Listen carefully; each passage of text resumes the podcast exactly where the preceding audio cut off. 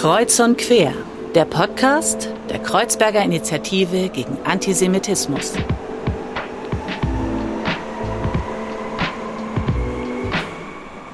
Hallo und herzlich willkommen zu einer neuen Folge von Kreuz und Quer. Mein Name ist Fadel und wie immer darf ich euch durch die heutige Folge begleiten.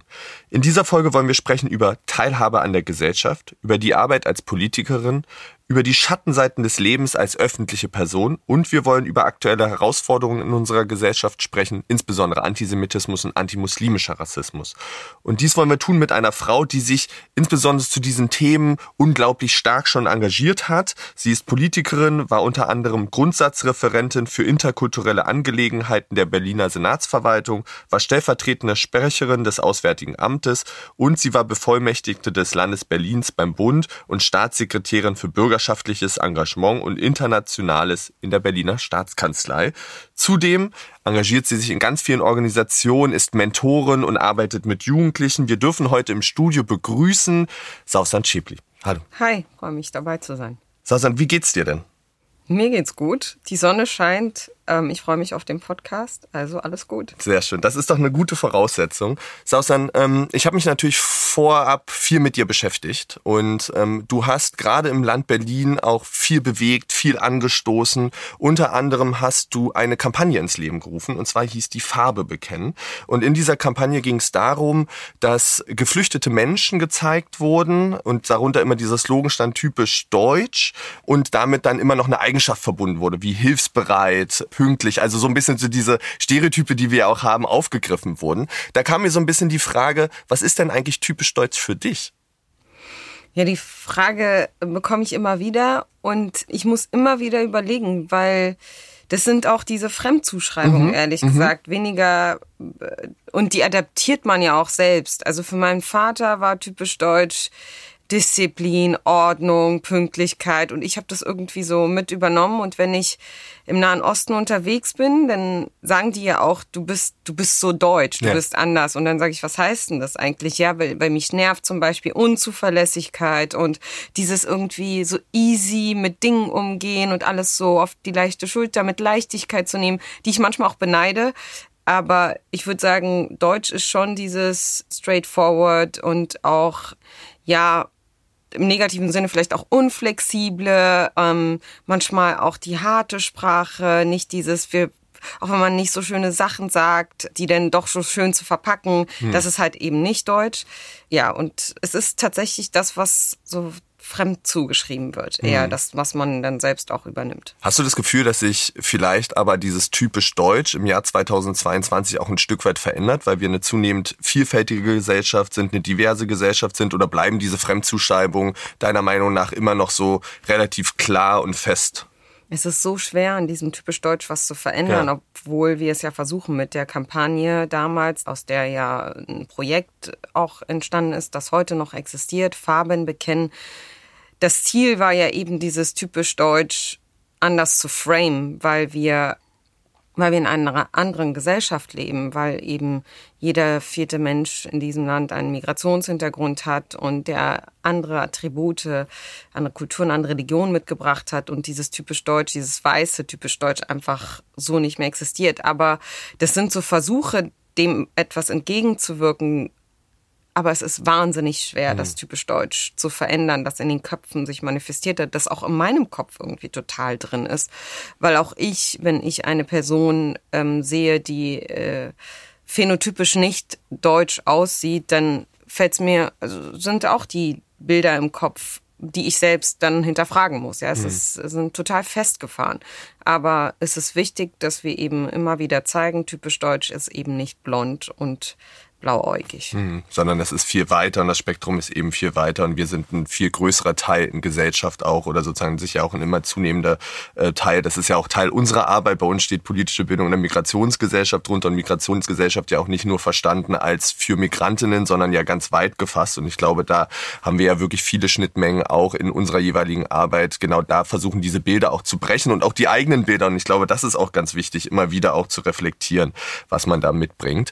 Ich möchte gerne bei diesem diesem Wort typisch vielleicht nochmal einhaken, denn typisch für diesen Podcast ist, dass unsere Gäste immer ein Buch mitbringen und unseren Zuhörern sozusagen ein Buch vorstellen, das sie vielleicht bewegt hat, das ihnen etwas bedeutet. Welches Buch hast du uns denn mitgebracht heute?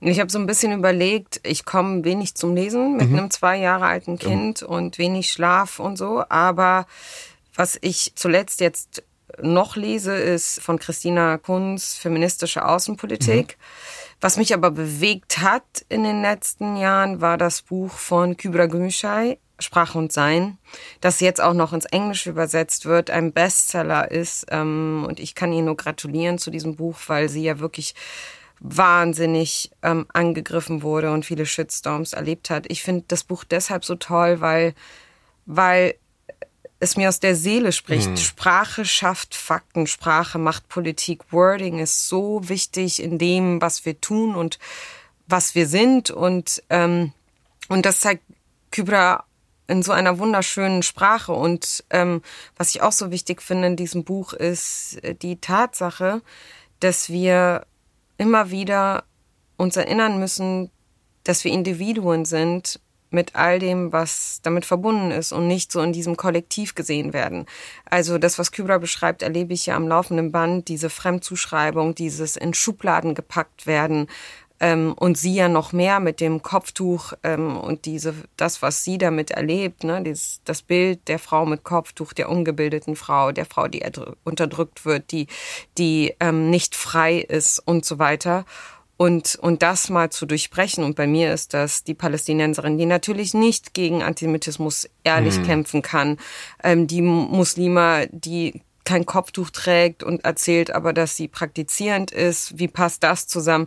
Also da, da, da kommen halt viele Sachen zusammen, dieses in Schubladen gesteckt werden und das zu durchbrechen ist total wichtig und dass wir uns auch selbst immer wieder hinterfragen, ich werde ja leider nicht gefragt in diesem Podcast sozusagen, aber äh, wenn ich auch ein Buch vorstellen würde, wäre das tatsächlich, glaube ich, auch ja. in meinen Top 5, weil ich finde das auch und genauso wie du das auch beschreibst, sowohl sprachlich total schön in dieser Auseinandersetzung mit Sprache und genau diese Manifestation.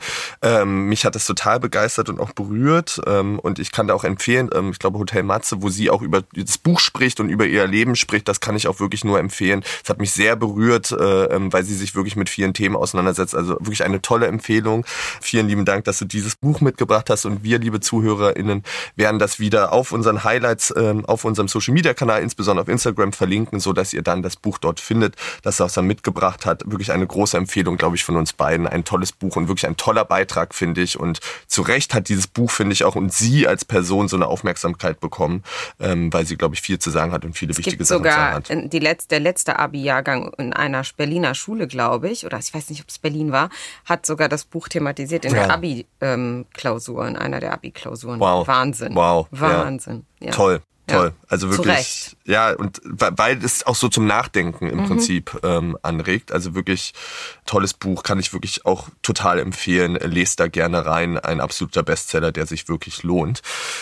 Sausan, ich würde gerne mit dir am Anfang ein Stück weit vielleicht zurückgehen zu deinen Anfängen und zu den Anfängen deiner Familie. Deine Familie ist 1948 in den Libanon geflohen als äh, PalästinenserInnen und 1970 nach Deutschland gekommen. Um die 70er, um die 70er Jahre das war, glaube ich, so wie ich das nachgelesen habe, kein ganz einfaches Ankommen im Prinzip. Ne? Also den, ihr seid, äh, ihr habt, glaube ich, 13 Kinder seid ihr insgesamt. Ähm, du bist hier geboren, ich glaube, die letzten Kinder sozusagen hier. Ähm, gleichzeitig haben deine Eltern versucht, sozusagen den Asylantrag zu stellen. Der ist abgelehnt worden. Ähm, das bedeutete, die Familie lebte im Prinzip staatenlos, unter Duldung hier in Deutschland. Ähm, dein Vater ist mehrfach abgeschoben worden. Und als ich das so gelesen habe, habe ich gedacht, das bedeutet doch wahrscheinlich auch ein Ab Aufwachsen in Unwägbarkeiten, ein Aufwachsen unter ja wirklich auch einem Rahmen, der unsicher ist. Wie ist denn die Familie mit dieser Unsicherheit, dieser Duldungssituation umgegangen? Also ähm, wir waren ja 15 Jahre mhm. staatenlos und du sprichst äh, einen wichtigen Aspekt an, weil das war ein permanenter Status der Unsicherheit, des Nichtwissens, bleiben wir dürfen wir bleiben oder müssen wir gehen? Hinzu kommt ja, dass mein Vater dann auch abgeschoben mhm. wurde und dann auch ähm, wieder zurückgekehrt ist, illegal. Und, ähm, und ich dann mit 15 endlich die deutsche Staatsbürgerschaft bekommen habe. Also äh, es waren einfach ziemlich harte Zeiten. Sie waren dominiert von Unsicherheit, von Unfreiheit, von Armut, von Existenzängsten.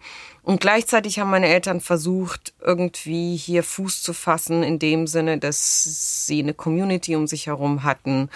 Ähm, dass sie auch darauf geschaut haben, dass meine Schwester und ich zum Beispiel, die ja hier geboren wurden, auch ähm, äh, in der Schule gute Leistungen bringen und äh, trotz des unsicheren Statuses irgendwie hier ankommen, mhm. was natürlich nicht leicht war. Ja, mhm. es ist ähm, es ist gut, dass die deutsche Politik inzwischen daraus gelernt hat und dass wir diese Kettenduldung in dem Sinne nicht mehr haben. Die syrischen Flüchtlinge, die gekommen sind, die haben ja Integrationskurse, kriegen sie, ähm, sie haben einen festen Status, einen sicheren Status, sie dürfen reisen, ähm, sie dürfen arbeiten, sie dürfen Abitur machen. All das war bei uns einfach kein Thema. Wir durften all das nicht. Und in diesen Unwägbarkeiten, Unsicherheit geboren zu sein und es trotzdem zu schaffen, ist schon, ähm, ja, ist schon eine Leistung an meine Eltern. Mhm.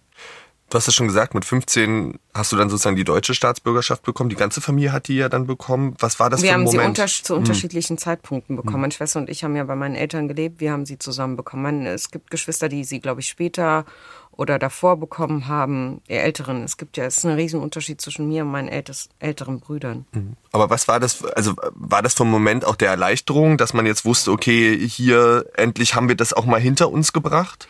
Äh, ich werde diesen Tag nie vergessen in dem Amt und ähm, für mich bedeutete das äh, es war der Weg zur Freiheit, mhm. der Weg aus raus aus den Ketten und ähm, vor allem, weil ich dann auch frei reisen konnte. Das war für mich ja diese Mauern um mich herum. Es war ja nicht nur die Berliner Mauer, es war die Mauer, die überall um mich herum existierte. Wir durften nicht reisen.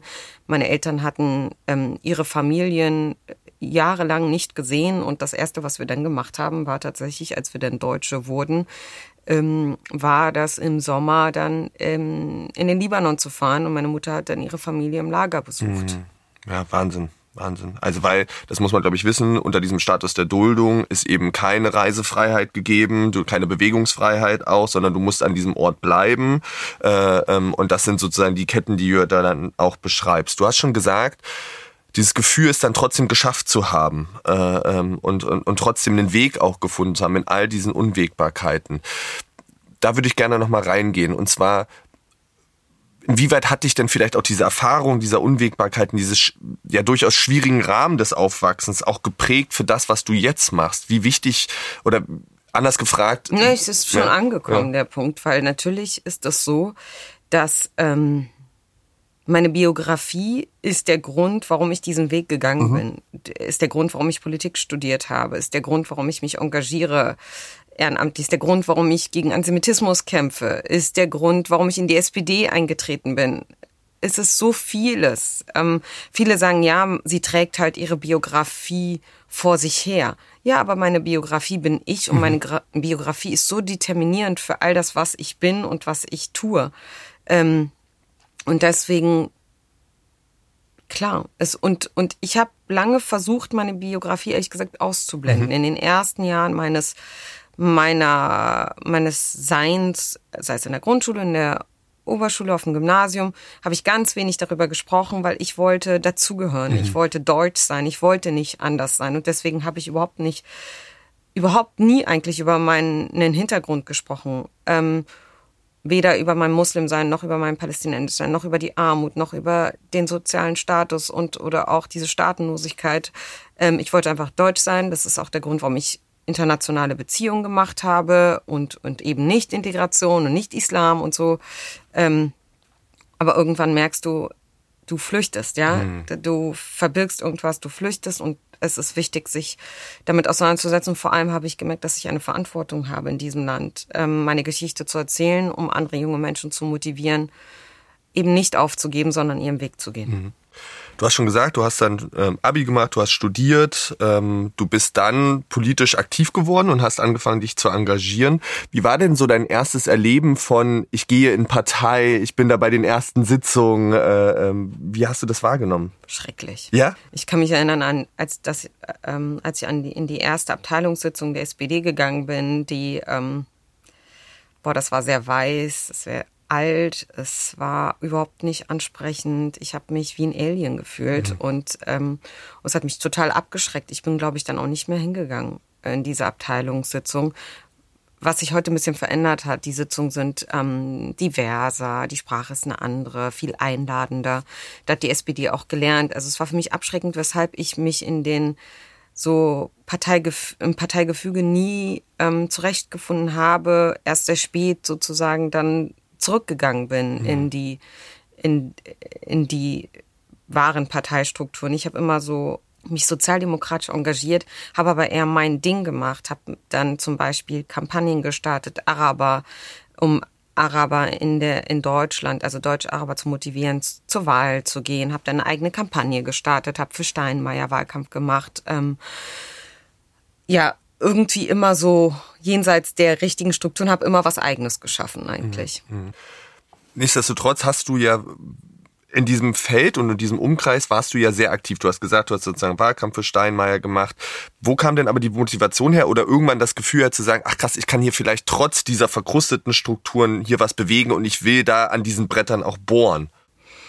Naja, das, das Ding ist, das hat mich zwar abgeschreckt, in die Abteilung zu gehen, aber niemals davor abgeschreckt, weiter Politik zu mhm. machen, weil ich habe sehr schnell gemerkt, dass es nichts bringt, sozusagen an der Außenseite zu stehen und ähm, Politik zu kritisieren. Und mit meiner Biografie habe ich ja gesehen, was es bedeutet, wenn andere über dein Leben richten. Die Staatenlosigkeit war ja sozusagen ein Resultat einer fehlgeleiteten Politik. Ja. Und ich habe gemerkt, oder ich habe für mich entschieden, ich möchte nicht nur Opfer sein und ich möchte vor allem nicht, dass andere über mein Leben richten. Das heißt, du musst Teil der Politik sein.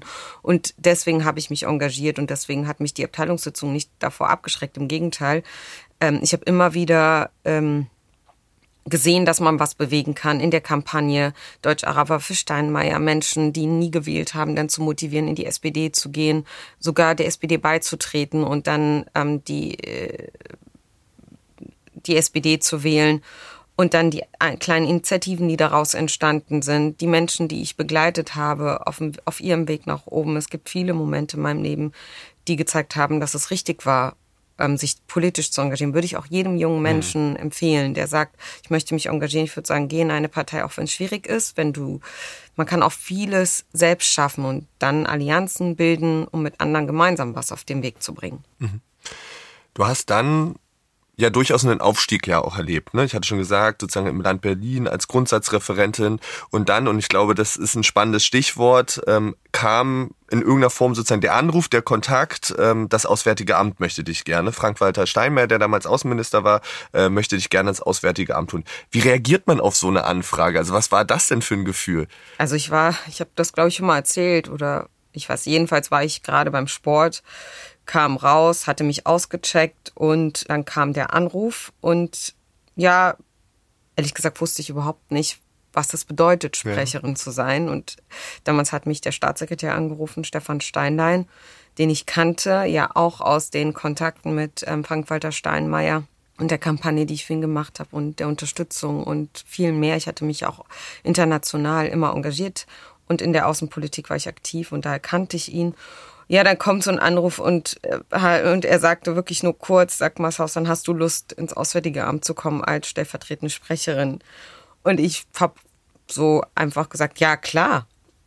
Ja. Und dann sagt er, ja, dann freuen wir uns und ähm, wir telefonieren dann nochmal es war, glaube ich, wir haben fünf Minuten geredet, nicht mehr. Und dann, als wir aufgelegt haben, dachte ich, okay, scheiße, was heißt denn das jetzt eigentlich? Was habe ich denn eigentlich jetzt, was habe ich mir da aufgebürdet? Und äh, dann kam sofort diese Selbstzweifel, schaffst du das überhaupt? Habe ich nach Hause gegangen, geguckt, was die stellvertretenden Sprecher vor mir so gemacht haben, wer sie sind. Ja, also, aber es war natürlich ein mega Schritt für mich, ja. Das ist, ähm, und da hat sich die Arbeit, die ich da in den letzten Jahren gemacht habe, auch in der Außen- und Sicherheitspolitik und, und der Sichtbarkeit, die damit verbunden ist und so, das hat sich dann damit ausgezahlt, ja. Die Sichtbarkeit ist vielleicht auch irgendwie wichtig, weil ich glaube, so hatte ich das damals wahrgenommen, war das für viele Menschen ja auch ein als warst du so ein bisschen vielleicht dann auch ein Symbol und mit, wir werden endlich gesehen und wir kommen in diese Positionen rein. ist das vielleicht auch manchmal, wenn man dann so drüber nachdenkt über so eine Stelle, auch irgendwie so eine Ehrfurcht, wo, mal, wo man so sagt, Mensch, vielleicht kann ich diese Erwartungen, die da auch sind und diesen, die, diese Wünsche, die damit vielleicht auch verbunden sind, gar nicht erfüllen? Oder hast du gesagt, ich gehe das jetzt an und volle Fahrt voraus? Ich denke im ersten Moment ganz oft, dass ich Dinge nicht kann mhm. und ich bin eher gehört zu den Menschen, die eher Selbstzweifel haben und ähm, viel darüber nachdenken, ob das, was sie tun, richtig ist und so. Und deswegen natürlich hatte ich Zweifel und ich hatte vor allem Angst, dass ich das nicht schaffe und dass ich total versagen würde. Ähm, aber das ist okay, weil das hilft dir auch auf dem Boden zu bleiben und bodenständig zu sein. Und ähm, aber gleichzeitig habe ich ja diesen Kämpfergeist und ich hätte, ich könnte mir niemals vorstellen, Nein zu dieser Stelle zu sagen oder zu einer anderen Stelle, weil ich das Gefühl habe, es nicht zu schaffen. Am Ende schaffe ich Dinge ja auch. Also ähm, und und ich wusste, das ist eine mega Erwartungshaltung, die an mich gerichtet wurde, weil Frank-Walter Steinmeier erwartet auch unglaublich viel. Auch das wusste ich. Er ist ein, er will er will einfach Top-Leute um sich herum haben. Und, ähm, und er wusste, dass ich natürlich diese Erfahrung einer Sprecherin nicht mitbringe. Ich war weder Journalistin noch war ich jemals Sprecherin, aber er hat ja bewusst entschieden, mich dahin mhm. zu holen. Erstens, um das Auswärtige Amt diverser zu machen, um ein Zeichen zu setzen, dass wir in diesem Land gelernt haben und anders sein wollen. Auch ein Gesicht Deutschlands nach außen, wenn wir, ich war ja oft mit ihm auf Auslandsreisen, es war immer das war immer eine Überraschung für die Leute, jemanden wie für mich zu sehen und dieses Statement zu setzen. Das war ihm, glaube ich, ein ganz wichtiges Anliegen. Und andererseits, glaube ich, ähm, wollte er mir eine Chance geben, weiter aufzusteigen. Hm. Du hast danach, bist dann später wieder ins Land Berlin gewechselt, warst da eben Staatssekretärin ähm, und hast dort auch verschiedene sozusagen Aufgabengebiete auch bekleidet. Ähm, hast also wirklich an hohen Funktionen, hohen Positionen gearbeitet. Und was damit natürlich auch kommt, ist, dass man natürlich in Öffentlichkeit noch mehr Sichtbarkeit erfährt. Und du hast, glaube ich, insbesondere auch noch mal eine Sichtbarkeit erfahren, die eher eine Schattenseite des politischen Betriebes ist. Da kam mir, also ich habe mich da auseinandergesetzt, ich habe auch dein Twitter-Profil gesehen und ähm, du hast zum Beispiel am Sonntag, jetzt zum Muttertag, finde ich, eine total tolle Nachricht an deine Mutter geschrieben äh, ähm, und hast dich quasi für sie bedankt und auch für die Stärke bedankt. Und wenn man sich dann die Kommentare, und deswegen habe ich kurz geschluckt, sozusagen anguckt, sind da Sachen dabei, da also ist mir alles aus dem Gesicht gefallen, muss ich wirklich sagen. Und das erlebst du, glaube ich, relativ oft in, äh, in, in deinen Äußerungen, in sozusagen, wenn du Sachen schreibst, wenn du Statements reingibst. Wie bringst du die innere Stärke auf, das trotzdem weiterzumachen, trotzdem weiter auch äh, zu kommunizieren, nach außen zu gehen? Ähm, und wie gehst du damit auch um? Ich habe das, ich habe ja dann sozusagen die Kommentarfunktion hm. ausgeschaltet, weil ich bin es ja gewohnt, den Hass abzubekommen erstens lese ich ganz wenig von dem, was da ähm, unter meinen Tweets steht. Wenn ich das lesen würde, würde ich, das wäre zu destruktiv mhm. und ich würde zu viel Energie verschwenden für, ähm, für das Umgehen mit Hass und das möchte ich nicht. Ich möchte ja nach vorne gehen, möchte was bewirken möchte, was verändern. Das heißt, äh, am besten nicht lesen. Ich lese das nicht. Häufig ist das so, dass ich über Twitter oder andere Nachrichten dann erfahre, dass mal wieder ein Shitstorm da ist oder was mal wieder für Kommentare. Also Freunde schicken mir dann eher den Hinweis oder einfach gut gemeint, oh Gott, was ist denn da wieder bei dir los? Dann, erst dann schaue ich manchmal drauf und gucke, oh mein Gott. In dem Fall hatte ich aber schon drauf geschaut und ähm, habe gesehen, dass es mich total belastet. Und das belastet mich dann am meisten, wenn es meine Familie mhm. trifft, weil ich habe dann auch ein schlechtes Gewissen, sie damit reinzuziehen in meine Sache. Ich habe entschieden, sichtbar zu sein, sie eben nicht. Sie wollen nicht sichtbar sein. Sie wollen, sonst wären sie es ja. Ähm, meine jüngste Schwester könnte genauso öffentlich sein wie ich, hat für sich entschieden, das wahrscheinlich nicht zu machen. Jedenfalls ist sie es nicht. Und sie dann alle mit reinzuziehen und diesen, diesen ganzen Hass, den sie dann auch mit abbekommen, nur weil ich entschieden habe, diesen Weg zu gehen, das tut mir leid. Und deswegen ähm, belastet mich das auch viel, viel mehr. Und es ist häufig so, dass ich die Kommentarfunktion ausschalte. Es war auch einmal so, als ich über meinen Sohn getwittert habe, da war das noch viel schlimmer. Und da habe ich entschieden, ich möchte eigentlich, ich reduziere das oder möchte es gar nicht. Und dann kommt aber wieder die Kämpferin mir vor, wenn die dann sagt, wieso willst du etwas, was schön ist, mhm. eigentlich nicht mit anderen Menschen mhm. teilen? Da hatte ich dann doch einen Tweet gemacht zu, ähm, zu meinem Sohn und geschrieben, als er das erste Mal gesagt hat, dass er mich liebt. Und das war so ein grandioser Moment. Ich wollte Schön, ihn einfach ja. mit den Menschen teilen, die mir auf Twitter folgen, die mich, die mir wohlgesonnen sind. Und ähm, auch da habe ich, glaube ich, die Kommentarfunktion dann einfach ausgeschaltet und oder nur ähm, oder begrenzt. Ja, also ich habe gelernt, mit Hass umzugehen. Ich lese wenig. Hass gegen meine Familie belastet hm. mich. Hast du das Gefühl, es ist vielleicht auch schlimmer geworden in den Jahren oder es ist so ein gleichbleibendes Rauschen? Nein, es ist schlimmer geworden, es ist viel schlimmer geworden. Als ich bei Steinmeier stellvertretende Sprecherin war, war ich ja auch sichtbar. Ja. Ich war dann in den Bundespressekonferenzen und so. Natürlich gab es da wohl auch sehr viel Hass, von dem ich wenig mitbekommen habe. Ich habe gar keine Zeit, mich damit auseinanderzusetzen. Ähm, aber das haben mir dann die Kolleginnen gesagt, die Mitarbeiterinnen, die im, im Pressereferat waren dass wenn ich da in die Pressekonferenzen gehe, dass dass dann, dass der Hass um Vielfaches, um Vielfaches mehr ist. Aber ich habe gemerkt, ähm, in den letzten Jahren meines politischen Agierens ist das viel schlimmer geworden. In den so die sozialen Medien haben natürlich das verschlimmert, weil die Anonymität das auch forciert und erleichtert. Ähm, aber es hat insgesamt was auch mit dem Klima in diesem Land zu tun. Es hat auch was mit der Sichtbarkeit von uns zu tun. Je sichtbarer wir werden, je lauter wir werden, desto größer wird der Hass. Es hat auch was mit Frau sein zu tun und, und viele mehr. Ich finde es schlimmer geworden, aber gut ist, dass die Politik heute auch sensibler damit mhm. umgeht mhm. und die Awareness, also das Bewusstsein dafür, was Hass ausmacht, haben wir ja nicht erst seit Walter Lübcke erlebt, aber, aber Walter Lübcke war ein Peak mhm. dieses Hasses, dass der auch zu Mord am Ende führen kann. Und auch ich habe ja schon physische Gewalt auf der Straße erlebt, also vor dem Hintergrund, es bleibt eben nicht beim Hass im ja. Netz. Ja, und das ist wirklich, und das muss man, glaube ich, auch immer wieder im Kopf haben, auch für diejenigen, die solche Sachen schreiben. Das ist eben der erste Schritt und das kann eben weitergehen und es kann so einen Potenzierungseffekt haben und das ist einfach nicht okay. Und wie gesagt, ich habe das gesehen und also Wahnsinn, wirklich, wirklich völlig irre, äh, ähm, was da steht und ähm, wirklich für einen wirklich schönen Tweet, der ja auch auf keinen anderen Bezug genommen hat, sondern irgendwie auf die Familie. Du hast schon das Thema auch Frauen in Politik so ein bisschen gerade angeschnitten. Ähm, wir hatten äh, Kandidatin als Bundeskanzlerin, wo es eine Debatte rund gab, wird sie anders gesehen als vielleicht die männlichen Kandidatinnen.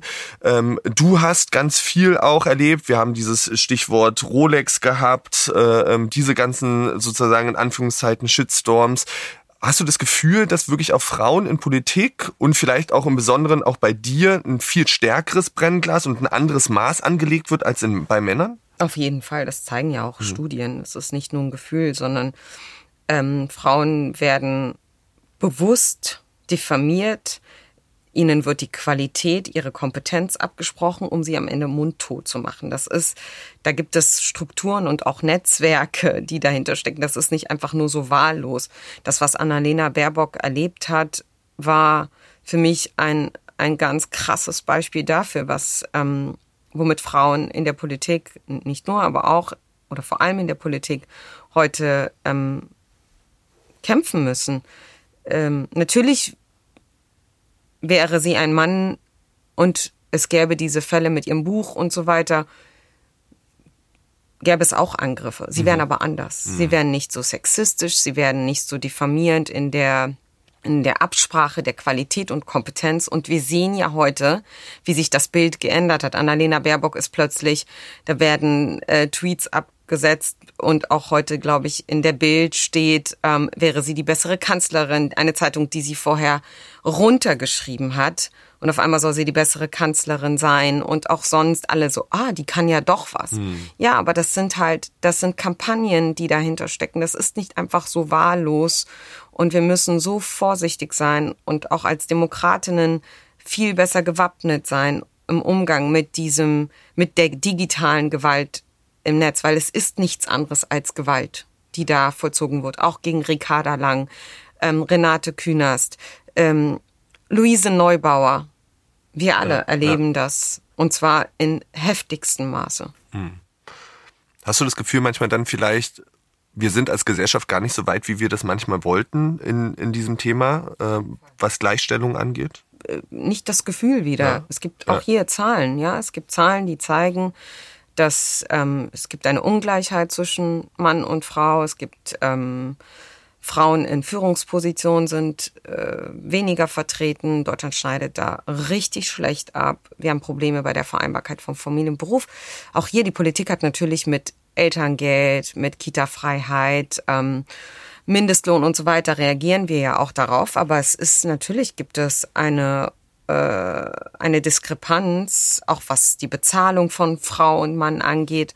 Ähm, und da, da müssen wir besser werden, ja. Mhm.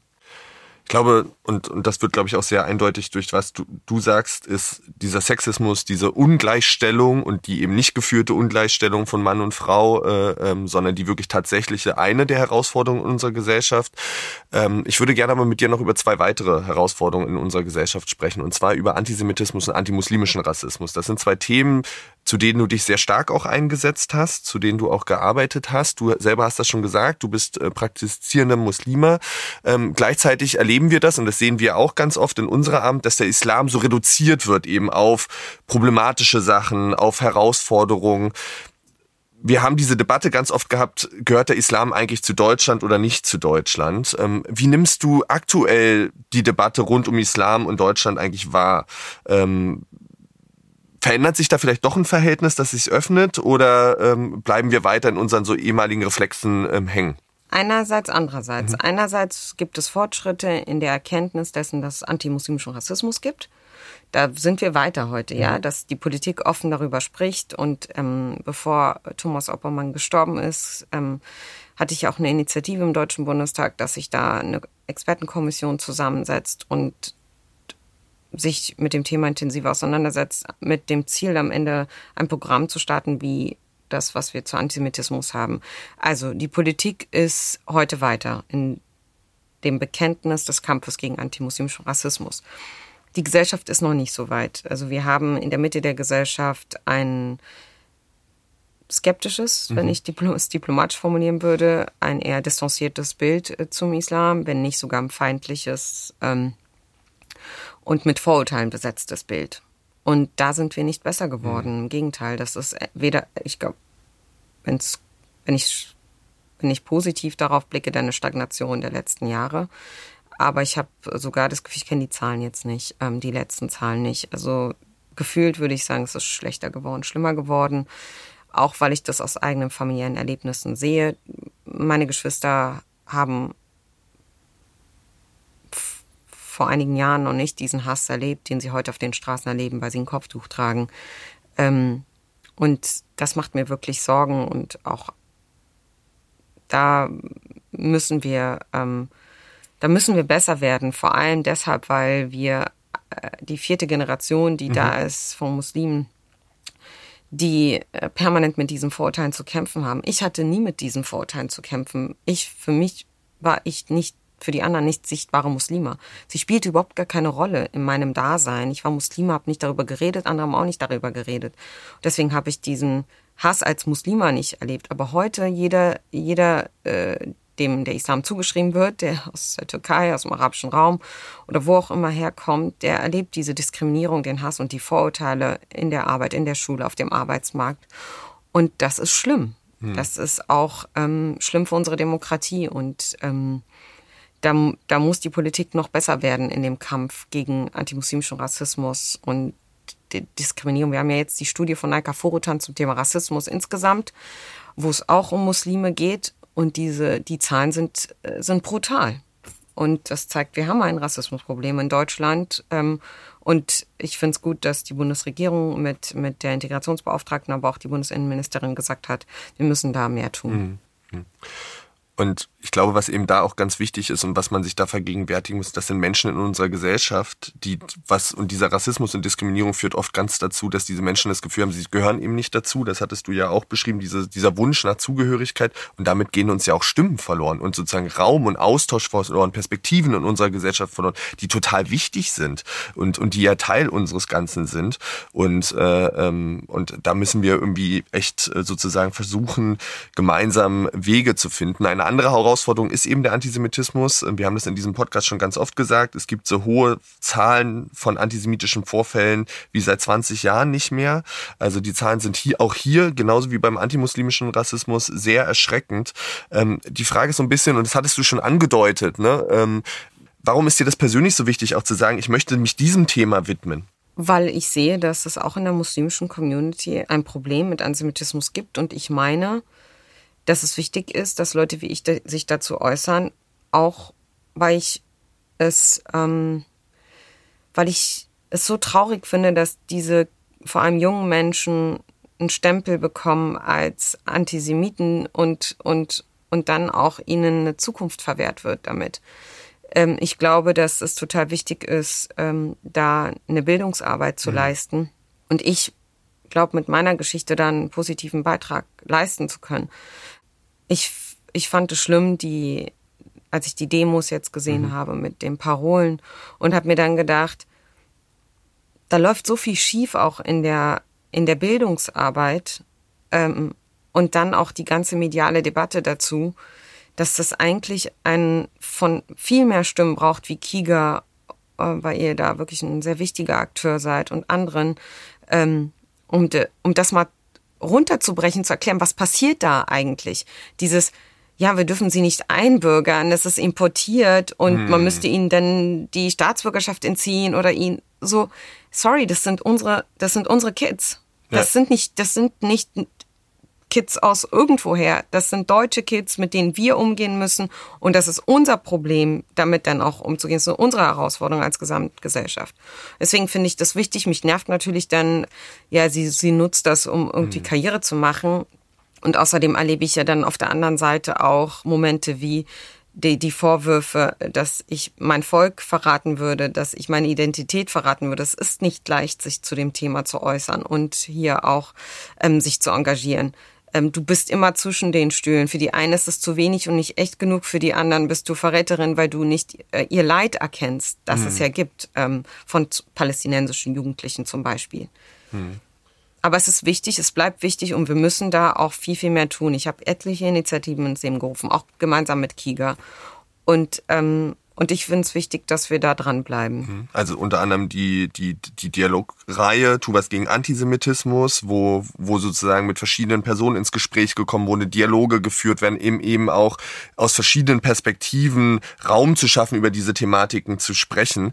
Ähm, gleichzeitig nehme ich ganz oft wahr, wenn so etwas passiert wie die Demos, die wirklich problematisch sind, da sind problematische Aussagen gefallen, dass wir uns aber sehr schnell zurückziehen auf der Antisemitismus wird nur von Musliminnen gemacht. Und was völlig untergeht, dass es sozusagen Großteil antisemitischer Vorfälle und Straftaten aus der rechten Ecke kommt. Ist das vielleicht auch so ein Externalisierungsmoment, den unsere Gesellschaft da wagt? Klar, vor allem die rechten Gruppierungen, mhm. ähm, die das nutzen, um dann nochmal Hass gegen den Islam zu schüren. Aber gestern hat die Bundesinnenministerin ja auch ähm, Statistik, die polizeiliche äh, Kriminalitätsstatistik mhm. ähm, präsentiert, die auch gezeigt hat, die Mehrheit der Straftaten kommt von rechts. Mhm. Es gibt aber auch den ähm, Antisemitismus unter Muslimen und kann, also das bestreiten wir ja auch nicht. Und im mhm. Gegenteil, wir ja. tun ja auch was dagegen. Ähm, und ich finde auch, ich finde es auch nicht gut zu sagen, ja, ähm, ja, aber der rechte Antisemitismus ist größer. Das ist mhm. mir ehrlich gesagt in dem Fall egal, weil es gibt Antisemitismus, der ist in der Mitte der Gesellschaft auch stark verankert und Deutschland muss lernen, damit umzugehen. Was ich nicht, was ich unerträglich finde, ist, wenn jüdische Freunde mir sagen, sie tragen ihr Davidstern nicht oder sie wollen Deutschland verlassen, weil sie Angst haben. Und da kenne ich etliche. Das tut weh. Das, das möchte ich in diesem Land nicht. Gerade in einem Land, in dem sechs Millionen Juden ähm, vernichtet wurden oder das dafür verantwortlich ist, dass sechs Millionen Juden vernichtet. Das, das, das ist auch eine Bedrohung für uns alle. Eben, das ist nicht nur eine Floskel, die ich sage. Antisemitismus bedroht uns alles, bedroht vor allem auch Muslime. Ähm, diejenigen, die Antisemitismus schüren oder die Antisemiten sind, sind ganz häufig auch Islamhasser. Ja. Deswegen müssen wir Allianzen bilden und zusammenarbeiten, um Rassismus insgesamt, menschenverachtende Ideologien insgesamt in diesem Land ähm, entgegenzutreten, wenn auch mit anderen Instrumenten und Mitteln.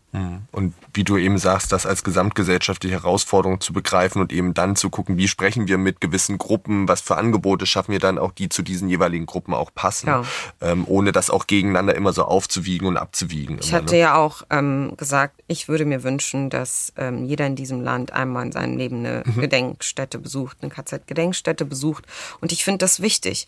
Es wurde ja heiß debattiert. Ja. Heiß debattiert, mindestens heiß debattiert und dann auch irgendwie sehr kritisiert und auch mir vorgeworfen, ich würde da Menschen stigmatisieren, vor allem Geflüchtete. Absurd, ja. Nicht, überhaupt nicht mein Interesse. Aber ich weiß aus eigener Erfahrung, dass das was mit einem macht. hm. nach Auschwitz zu gehen. Du bist selber mit einer Schulklasse dann bin auch dann dorthin selber gefahren. mit einer Schulklasse nach Auschwitz gefahren und ich bin sicher, das hat was mit den Jugendlichen gemacht. Ich bin mit einer Flüchtlingsklasse nach Sachsenhausen gegangen und das, was ich da von den jungen Leuten gehört habe, war total erschütternd. Die, die Glorifizierung von Hitler und ja, aber mit uns wird Ähnliches gemacht und so, das all das, was wir ja mhm. kennen in mhm. den Diskursen. Aber ich war da, um das um das denn abzufedern und denen zu erklären, nein, das ist nicht das Gleiche und Hitler ist kein Held. Und wenn ich nicht da gewesen wäre, wäre keiner da gewesen, um denen das zu erklären und mit denen mal ins Gespräch zu kommen und dazu beizutragen, dass sie ihre Bilder mal reflektieren. Deswegen ist das so wichtig, genau diese Arbeit zu vollziehen, weil sie sind ja hier und sie müssen ist es total wichtig, eine Teilhabe an der deutschen Geschichte auch zu ermöglichen, anstatt ständig zu sagen, oh nee, wir fassen das nicht an oder wir wollen sie nicht stigmatisieren oder das ist Diskriminierung oder, oder andersherum, ja, sie sind ja eh äh, alle schon gebrandet als Antisemiten. Das ist falsch. Wir mhm. müssen da besser werden und ich bin immer noch der Meinung, dass dass die Schule da noch mehr leisten muss, um ähm, eine bessere Teilhabe aller Menschen, aller jungen Menschen an deutscher Geschichte zu ermöglichen das ist ja genau das, was uns ja auch als Kieger total beschäftigt. Und unser Weg ist eben zu sagen, wir müssen über die Narrative, über die Erzählung, über die Erfahrung der Jugendlichen auch sprechen, um dann auch sozusagen den Raum zu öffnen, über Themen wie Antisemitismus, antimuslimischer Rassismus zu sprechen, weil sonst funktioniert es nicht. Wir müssen die Jugendlichen als Jugendlichen auch ernst nehmen ja. äh, ähm, und machen ja auch solche Fahrten und begleiten die. Und das sind total wichtige Prozesse, aber wir müssen eben diese Räume auch öffnen, in denen sie erstmal sprachfähig werden, in denen sie einen Raum finden zum Austausch, ähm, weil sonst wirkt es für viele Jugendliche sehr von oben herab und geht direkt in so eine Abwehrhaltung. Und ähm, wir sehen das auch, dass wir da als Bildung noch weitere Schritte machen müssen, äh, ähm, um auch sozusagen Themen vielleicht auch anders zu drehen und auch der Diversität, die wir im, Klassenraum haben, natürlich auch gerecht zu werden. Das ist, glaube ich, ein ganz, ganz, ganz wichtiges Thema. Vielleicht zum Abschluss, lass uns bei den Jugendlichen bleiben, weil ähm, Du hast das Thema Teilhabe angesprochen, ähm, auch, auch vielleicht die Möglichkeit, wirklich in Gesellschaft Gehör zu fassen. Du bist nun jemand, der in Anführungszeichen sozusagen diesen Aufstieg vollzogen hat, geschafft hat, in führenden Positionen war und dadurch ja auch Politik gestalten konnte, Gesellschaft gestalten konnte. Vielen Jugendlichen und vielen Menschen, die gerade, sagen wir mal, vielleicht nicht AkademikerInnen sind, die aus sozioökonomisch herausfordernden Situationen kommen, ist das oder wird das weniger ermöglicht vielleicht, so gesagt. Ähm, was würdest du denn gerne vielleicht diesen Jugendlichen sagen oder mitgeben ähm, ähm hinsichtlich von, wie man es auch schaffen kann oder was vielleicht auch wichtig ist? Ich würde Ihnen auf jeden Fall sagen, dass mein Weg erstmal kein geradliniger mhm. Weg war, sondern wahnsinnig steinig. Es gab viele Tiefen und dann Höhen und dann wieder Tiefen und wieder Höhen. Und ich habe mich nicht aufgegeben, sondern ich habe an mich geglaubt, habe an das Ziel geglaubt. Und wenn man selber Dinge nicht schafft, dann ist es wichtig, sich Hilfe zu rufen, mhm. Hilfe zu holen, Allianzen zu bilden. Ähm, das habe ich früher nicht so gemacht. Ich bin, ich war so eine Einzelkämpferin. Heute würde ich das ein bisschen anders machen. Ähm, ich würde jedem jungen Menschen empfehlen, zu schauen, wer kann mich eigentlich supporten in mhm. meinem Ziel. Muss ja auch nicht in einer strukturierten Mentoring Position sein. Das ist aber gut. Das, Was du auch machst. Ich mache genau. das auch, ja. Es gibt unglaublich viele Stiftungen, Vereine, Initiativen, die gerade jungen Migrantinnen aus sozioökonomisch schwierigem Umfeld helfen, ihren Weg zu gehen, ähm, mit, einem, mit einer professionellen Unterstützung. Wenn man das nicht hat, gibt es aber immer Menschen, das war bei mir der Fall, um einen, die ein, an einen Glauben unterstützen. Es können Lehrer sein, es können Professoren sein, es können Leute in der Ausbildung sein, es kann die Familie sein, es können Nachbarn sein, was auch immer. Sucht euch jemanden, ähm, wäre mein Appell, der euch unterstützt in dem, was ihr ähm, in dem, was ihr erreichen wollt. Man muss nicht alles alleine sich erkämpfen. Und es gibt diese Strukturen. Oft ist es so, dass nicht bekannt ist, dass es diese Strukturen gibt. Und deswegen ist auch Bildung und Schule so wichtig, eigentlich darüber zu reden, dass es diese Möglichkeiten gibt, einen Mentor, eine Mentorin zu gewinnen, ähm, die, die einen supporten ähm, für eben einen bestimmten Karriereweg. Und ich glaube, es ist wichtig auch, ähm, manche sagen mir, ja, ich möchte nicht auf meinen Migrationshintergrund reduziert werden. Ich hätte eigentlich Lust, mich zu dem Thema zu engagieren, aber möchte nicht reduziert werden. Ich sage dann immer, wenn du Lust hast darauf, mach es. Ist mhm. egal, ob du jetzt darauf reduziert wirst, das wird sich ändern, aber wir leben immer noch in einer Zeit, wo, wo wir kämpfen müssen ums Dazugehören ohne Wenn und Aber. Wir werden als Migrantinnen wahrgenommen, wir werden noch nicht als volle Deutsche akzeptiert. Das Dazugehören ist einfach noch ein schwieriger Prozess. Das wird sich aber, glaube ich, ändern, weil die Demografie Fakten schaffen wird. Wir werden mehr sein in sichtbaren Positionen Und dann wird sich auch die Frage des, woher kommst du wirklich, erübrigen irgendwann. Es gibt ja jetzt schon in manchen ähm, Großstädten in Deutschland ähm, eine Zahl, die wahrscheinlich gar, viele gar nicht kennen. Jeder zweite, ähm, jedes zweite Kind hat einen Migrationshintergrund. Mhm. Ja, das wird natürlich ein Land verändern. Das braucht Zeit. Ähm, und solange das noch nicht gegeben ist, würde ich jedem empfehlen, der Lust hat, sich mit dem Thema Integration, Migration auseinanderzusetzen, im Gegensatz nicht anders als ich es gemacht habe, das dann auch zu tun. Mhm. Und wenn man Lust hat, was anderes zu machen, auch das, ja, du musst dich nicht mit dem Thema auseinandersetzen, wenn du keine Lust hast.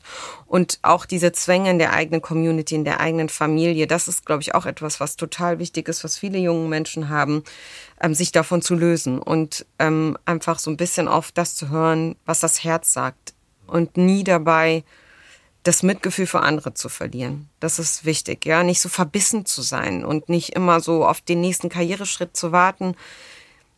Dinge kommen oft von selbst. Das war bei mir so. Ich hatte keinen Masterplan. Dinge kommen von selbst und manche Dinge passieren, weil sie so, weil sie passieren sollten, weil sie auch zum nächsten Schritt führen. Und das würde ich jungen Leuten auch immer raten. Ähm, seid nicht verbissen und, und ähm, es öffnen sich schon irgendwie Wege. Ich glaube, das ist das perfekte Schlusswort für unsere Zeit. Äh, Sausan, vielen lieben Dank, dass du dir die Zeit genommen hast, dass du mit dabei warst, dass du auch nochmal diese Hinweise gegeben hast und dass du uns hast einen tiefen Einblick gegeben in dein sozusagen Arbeiten, in deiner Leben, aber auch deine Biografie, aber eben auch die Arbeit zu Antisemitismus und antimuslimischen Rassismus. Aber ganz entlassen kann ich dich noch nicht, denn unsere Zuhörerinnen wissen das. Wir haben am Abschluss immer noch ein kleines Ritual und zwar eine Schnellfragerunde. Und diesmal habe ich drei Fragen für dich vorbereitet, auf die du einfach assoziativ reagieren darfst. Erste Frage Frage als Berlinerin, U-Bahn oder S-Bahn? S-Bahn. S-Bahn. Würde ich eben immer auch sagen, man sieht mehr von der Stadt. Genau. Tempelhofer Feld oder Charlottenburger Schlosspark? Charlottenburger Schlosspark. Dann dein Guilty Pleasure. Hast du ein Guilty Pleasure? Nee. Vielleicht Wasserpfeife rauchen. Mhm. Sasan, wirklich vielen, vielen lieben Dank, dass du da warst, dass du dir die Zeit genommen hast.